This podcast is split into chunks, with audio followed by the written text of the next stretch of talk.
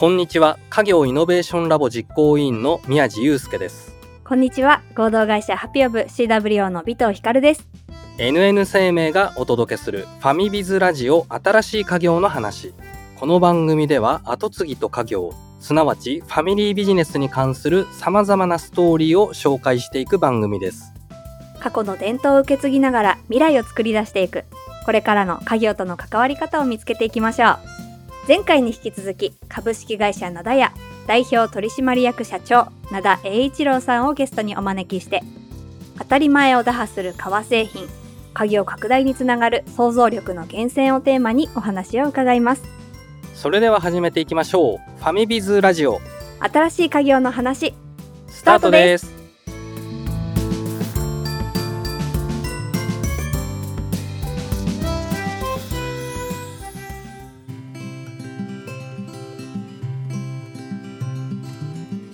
灘さんが今回ファミビズラジオに出演してくださるきっかけっていうのがあったんですよね。なんと ABC ですね、後継ぎブートキャンプで優勝されたということを聞いてます。おめでとうございます。ありがとうございます。これどんな発表をされたんですか？サステナブルな商品開発に取り組んでいきたいっていうのがあって、革業界、我々の業界って革実はもう60%ぐらい捨ててるのが現状でして、一番初めの牛の段階から見ると、それがちょっともったいなすぎるよねっていうのが結構昔から言われていて、そういうのを傷をあえてちゃんと製品にも落とし込んで使ったようなブランドを作りたいなっていうのがすごくあって、傷を生かしたっていうのでシータンっていうブランドを今回発表させてもらいました。その60%捨ててる部分っていうのは傷がついてるから捨てなきゃいけないっていうことなんですか？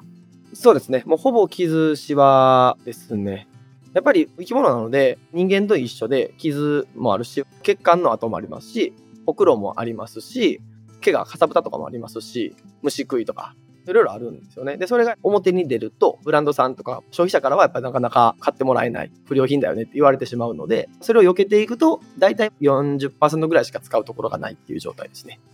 後継ぎブートキャンプってどんなことされたんですか？そうですね。まあ、一番初め応募させていただいてからは、私自身も正直初めてのピッチだったので、もう本当に右も左も分かっていない状態でなったので、まずはアイデア出し、ブラッシュアップするところから始まって、具体的なアイデアをピッチするのに発表の仕方だったり、スライドの作り方だったり、どういう内容を盛り込んだらいいかっていうのをメンターの方とかに教えていただいて、半年弱ぐらいですかね、教えてもらいました。何名ぐらいの方がいらっしゃったんですか？最終発表したのが15名。なんか手厚いですね。そうですね。本当に初めてだったので、発表するのに何したらいいか分からないところからだったので、一からっていう意味ではすごく勉強になりました。他の参加者の事業を聞いて着想を得られたみたいなことってありました？めちゃくちゃありました。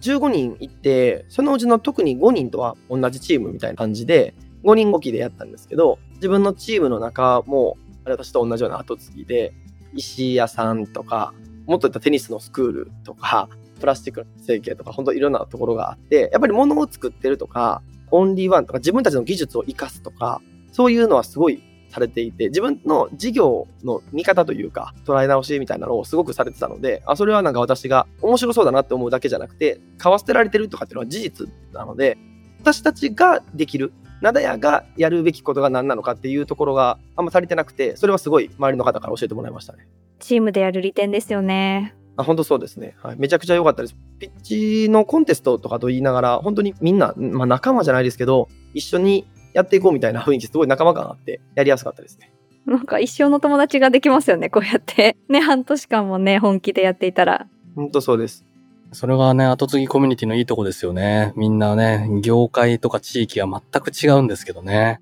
ちなみに灘さんの優勝されたってことでしたけども、審査員の方々からの評価が良かった点ってどんなところだったんですか？一重に私の熱量が高かったっていうのも正直なところ事業のアイディアとかって私発表する前から他の方の先ほどみたいに15名一緒だったのでほとんど知ってたので事業のアイディアはみんな素晴らしいと思ってたんですよ。でそんな自分のアイディアがめちゃくちゃすごいかってことないなというふうに感じてたので自分がどんだけ熱量を持ってやってるかっていうのを審査員に伝えるとこだけめちゃくちゃ意識してたんです。でそれはまあ結構伝わったんじゃないかなというふうには思います。どんな練習されたんですか？イメトレです。本番の前もみんなが一人一回ずつやってたんですけど、私は恥ずかしいからできなくて、本番まで全部貯めて貯めて最後に一回だけやりました。結構みんなの前でプレゼンして、フィードバックもらいながらブラッシュアップする人がすごい多いイメージですけど、結構そこら辺考えると、灘さんもなんか珍しいイメージがありますね。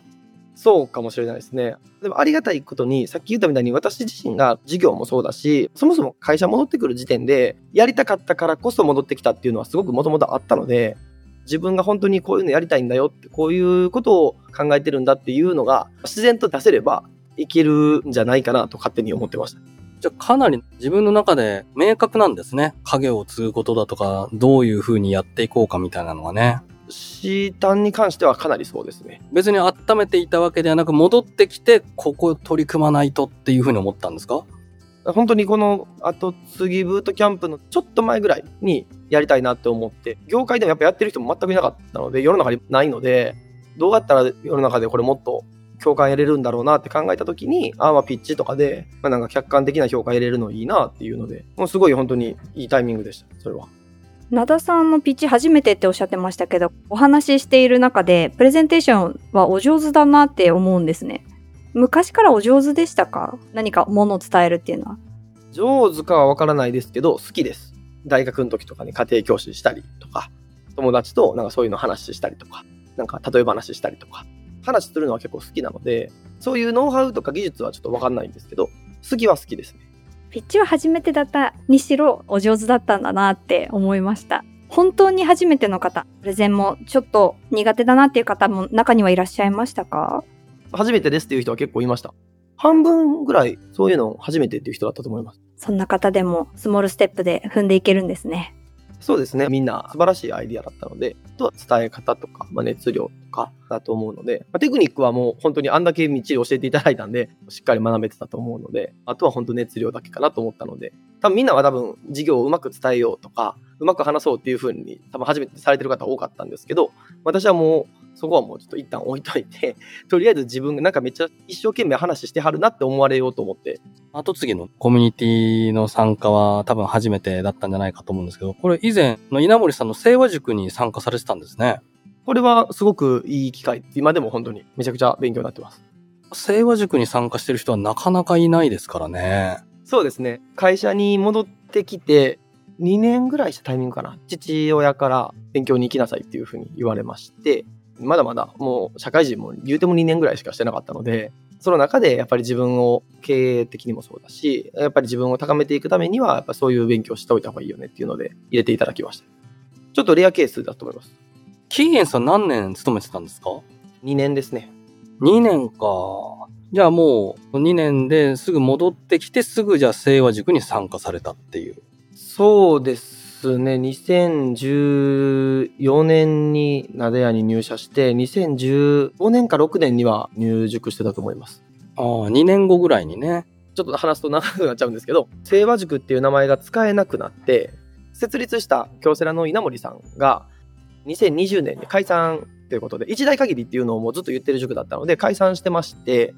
で、ただ1万人以上全国に塾生がいるので、それはちょっと有志でやろうよっていうので、各都道府県とか地区で後継組織がありまして、私はまあ大阪の方で実践経営者道場大和というところに今私行ってます。この大和ではどういう内容の学びをされてるんですか？稲森さん、まあ、京セラフィロソフィーっていう京セラのまあ考え方がメインなんですけど、大きくは2つあって、一つはフィロソフィーっていうぐらいなので、心の持ち方ですね。経営者としてもそうだし、従業員とのコミュニケーションのところとか、経営に対する心持ちとかっていうところと、で、もう一つは、どうやって数字を上げるのか。アメーバ経営っていう一人1時間あたりの時間、利益を追求するというのがあるんですけど、そういうその心の部分と実務の数字の部分との両輪ですね。そういうところを勉強してます。実際にご自身の会社の経営に活かしたことってあります？たくさんあって、フィロソフィーの部分で言うと、経理念があんまりなくて、まあ、それをまず制定するところから始まって、正確にはあったんですけど、ほとんど誰も気にしてない、知らない、掲示もされてなかったし、まあ、それをもうちょっと掲示して、なんなら朝礼でみんなで項目について話し合ったりとか、いう風な形で、会社のやっぱ目指していく方向とか、会社がどういう姿が正しいのか、どういうことをするべきなっていうのをちょっと明確にしてます。社員の数もね、海外含めると100人ぐらいっていうお話でしたよね。かなりな人数だと思うんで、やっぱりそういう理念をだとかね、会社の考えだとか明文化するとか、そういうのってすごい大事なんだろうなと思うんですけど、人数あまり関係ないと思うんですけど、やっぱり自分が何したいのか、どんな人間なのか。ナダヤっていう会社は、例えばこの商品を作った時に、この商品がナダヤっぽいのか、ナダヤっぽくないのかって、大きい会社はあると思うんですよね。例えばユニクロさんが作る服ってユニクロっぽいよねとか、ユニクロっぽくないとか、あれあれってやっぱ会社としてアイデンティティがすごいしっかりして、まあそれはどこでもちゃんと思うんですけど、ユニクロでもニトリでもマクドナルドでもどこでもいいんですけど、やっぱりそういうのがしっかりしてて、やっぱそういうふうに自分たちの会社がどういうとこ目指してて、どんな会社なのかっていうのをやっぱりはっきりさせたいっていうのはすごくあって、それを事業のまあ意義目的を明確にするっていうのが一番初めにあるんですけど、それはすごく意識してやりましたね。入られてから今までで一番苦労したところってどんなところなんですか？めちゃくちゃたくさんあるんで、一つっていうならやっぱり社員さんとの関わり方とか、どうやって思いを一つにしていくのかっていうところだと思います。どんな工夫されたんですか？いや、もう本当に膝つき合わせてお話しするしかないと思うんで、ちょっとずつ、まあ、やっぱり事業、特に社長になってからは、時間も取れる時間が減ってきて、まあ、コロナもそうですよね。そうやって面と向かってお話しする時間が減っていく中で、どうやってじゃあ、私の考え方とか、そういうのを共有するのか。私、だから社長になったのが2021年なんで、コロナ禍で代表交代したので、特に交代の、まあ、就任とかもやってないですし、やっぱり社長になってから、ほとんどの人と社長になってからの思いをまだ共有できてないのが正直実情なので、それはやっぱはっきりさせないと、やっぱ会社って迷ってしまうので、これが正しいのみたいな。みんなやっぱり何したらいいのってなっちゃうんで、それはなんか今一番の課題かもしれないですね。今試行錯誤の途中なのかなと思うんですけども、これやってよかったなと思うようなことってありますか？書き初めみたいな年始にやってるんですよね。5年前ぐらいから。で、1年の目標みたいな。例えば売上こんなぐらいやりたいとか、こういうものを作れるようになりたいとか、それを書いて朝礼で見てるんです。それをやっぱりみんなで共有すると、あ、この人こんなパーソナリティなんだなっていうのが、やっぱちょっとわかるようになってきてるので、まあ、あれはやってよかったですね。年度の最初に決めたものを毎日見てるっていうことですか？そうです。毎日見てます。でも、ちょっと形骸化しそうなんで、気をつけながら、はい、やってます。いやー、年始に決めたことって忘れちゃうんですよね。そうそうそう。だから毎日見るようにして。自己紹介では言ってなかったんですけど、僕すごい気になってることがあって、ワイン事業をやられてるんですか？やってます。僕ね、ワイン大好きなんで、ちょっとワイン事業についてちょっと お話聞いてみたいな。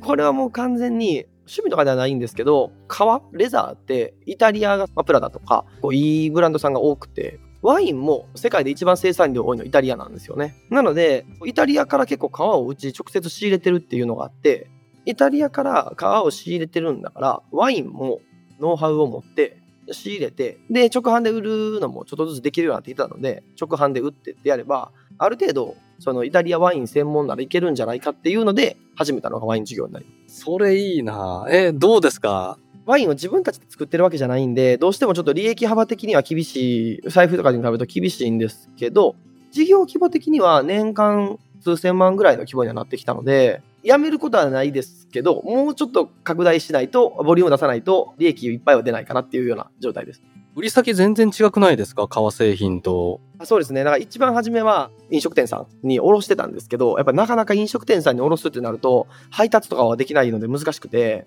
なので今はもう本当に直販だけにしてます。もう売るだけですね、インターネットで。えー、じゃあ、灘屋のサイトに行くとワインも売ってるんですか？売ってます。そのビジネスを考えついたきっかけって何だったんですか？私の父がイタリア語が話せるぐらいにイタリアに結構行ってまして、ワインも結構好きでソムリエの資格を持ってたので、フランスって大体まあボルドーとブルゴーニュぐらいしかないんですけど、これイタリアワインって結構種類がたくさんあるので、そういうところでソムリエの資格を活かせるんじゃないかっていうのがあって、ほとんど父親におんぶに抱っこの状態から始まりました。灘さんもじゃあワイン好きなんですか？詳しくはないですけど、ビールの次によく飲みます。さすがに1杯目からワイン行くほどそんなブルジョワな人間ではないですけど、ビール行った後割とワイン飲んだりはしますね。そうやってね、参入するんだな。あでも新規事業は本当そうですね。さっきのシータンもそうですし、ワインもそうですけど、やっぱり自分たちの持ってるノウハウとか、どこで付加価値出せるのかっていうのを考えて、まあ、そういうところはどんどん手を打っていくっていうのは、会社としても意識ありますね。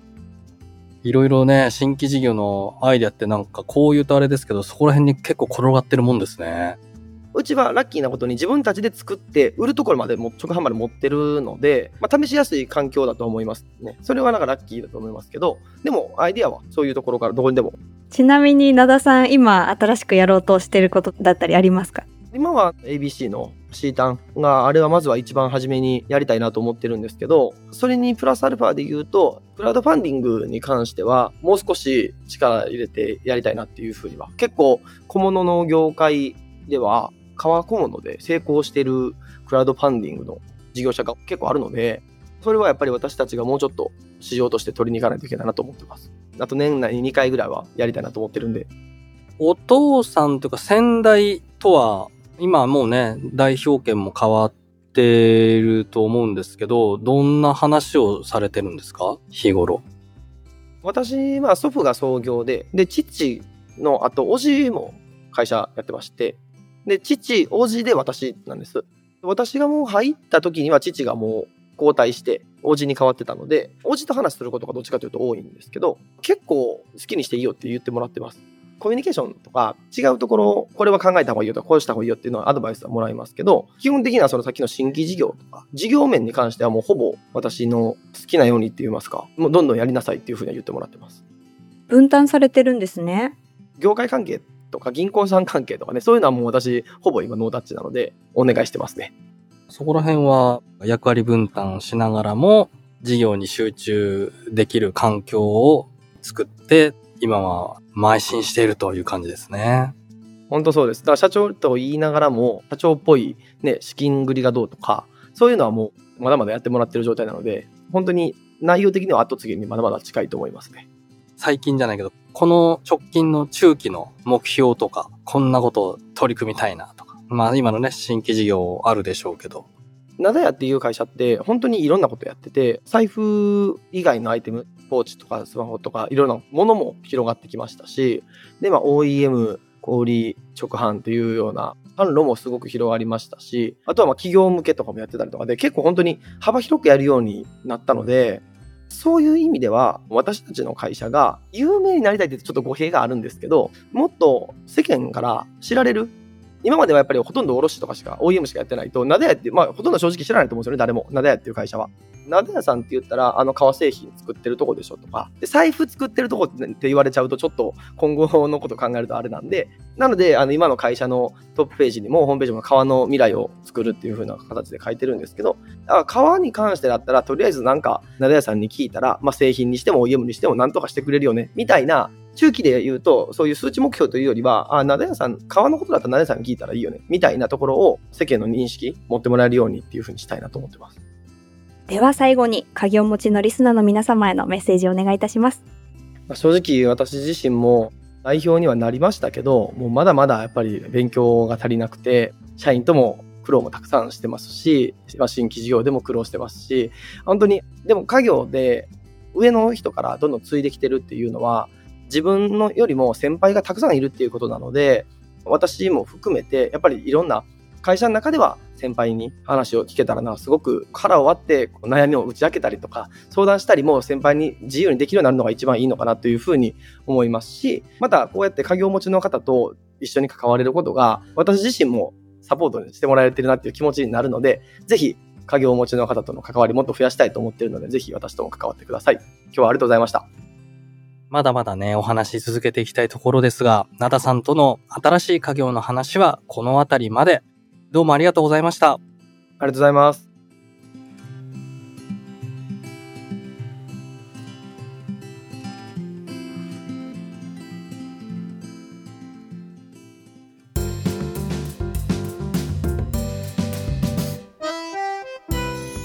ファミビズラジオ新しい家業の話、エンディングの時間となりました。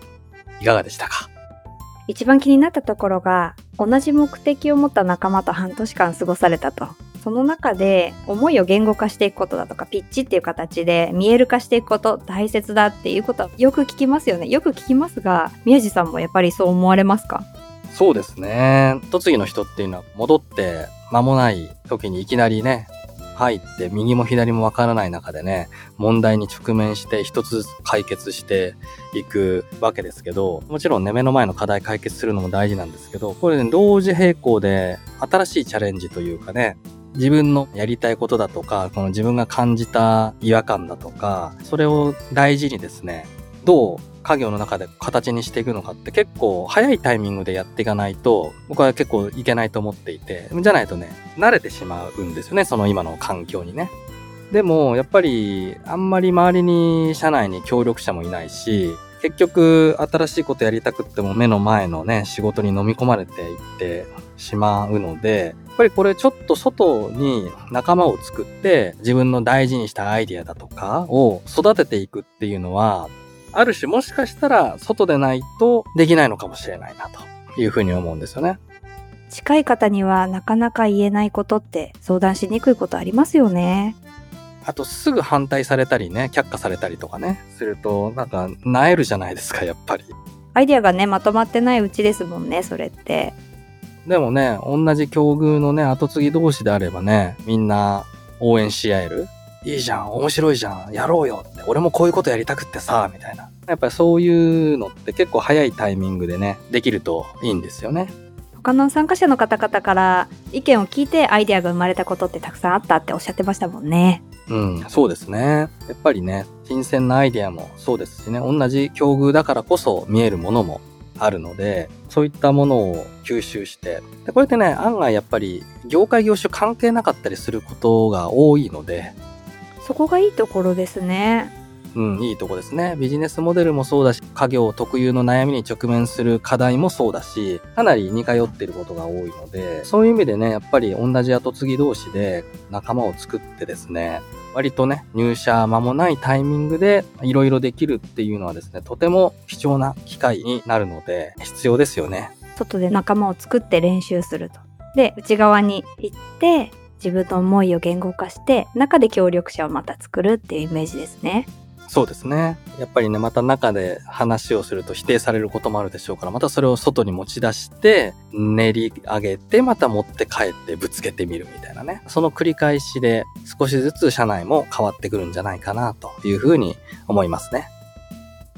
次回はですね、有限会社北西園中村春菜さん、中村彩香さんをお迎えします。姉妹でのご出演ですね。ぜひお聞きください。そして、リスナーの皆さんのご参加もお待ちしております。番組のハッシュタグはカタカナでファミビズ、カタカナでファミビズです。番組を聞いたご感想はもちろん、あなたの後継ぎの話や私たちへの質問など、一緒に家業について語り合いましょう。ツイッターでのコメントお待ちしております。NN 生命がお届けする番組ファミビズラジオ新しい家業の話お相手は家業イノベーションラボ実行委員の宮地祐介と合同会社ハピオブ CWO の尾藤光でした。また次回お会いしましょう。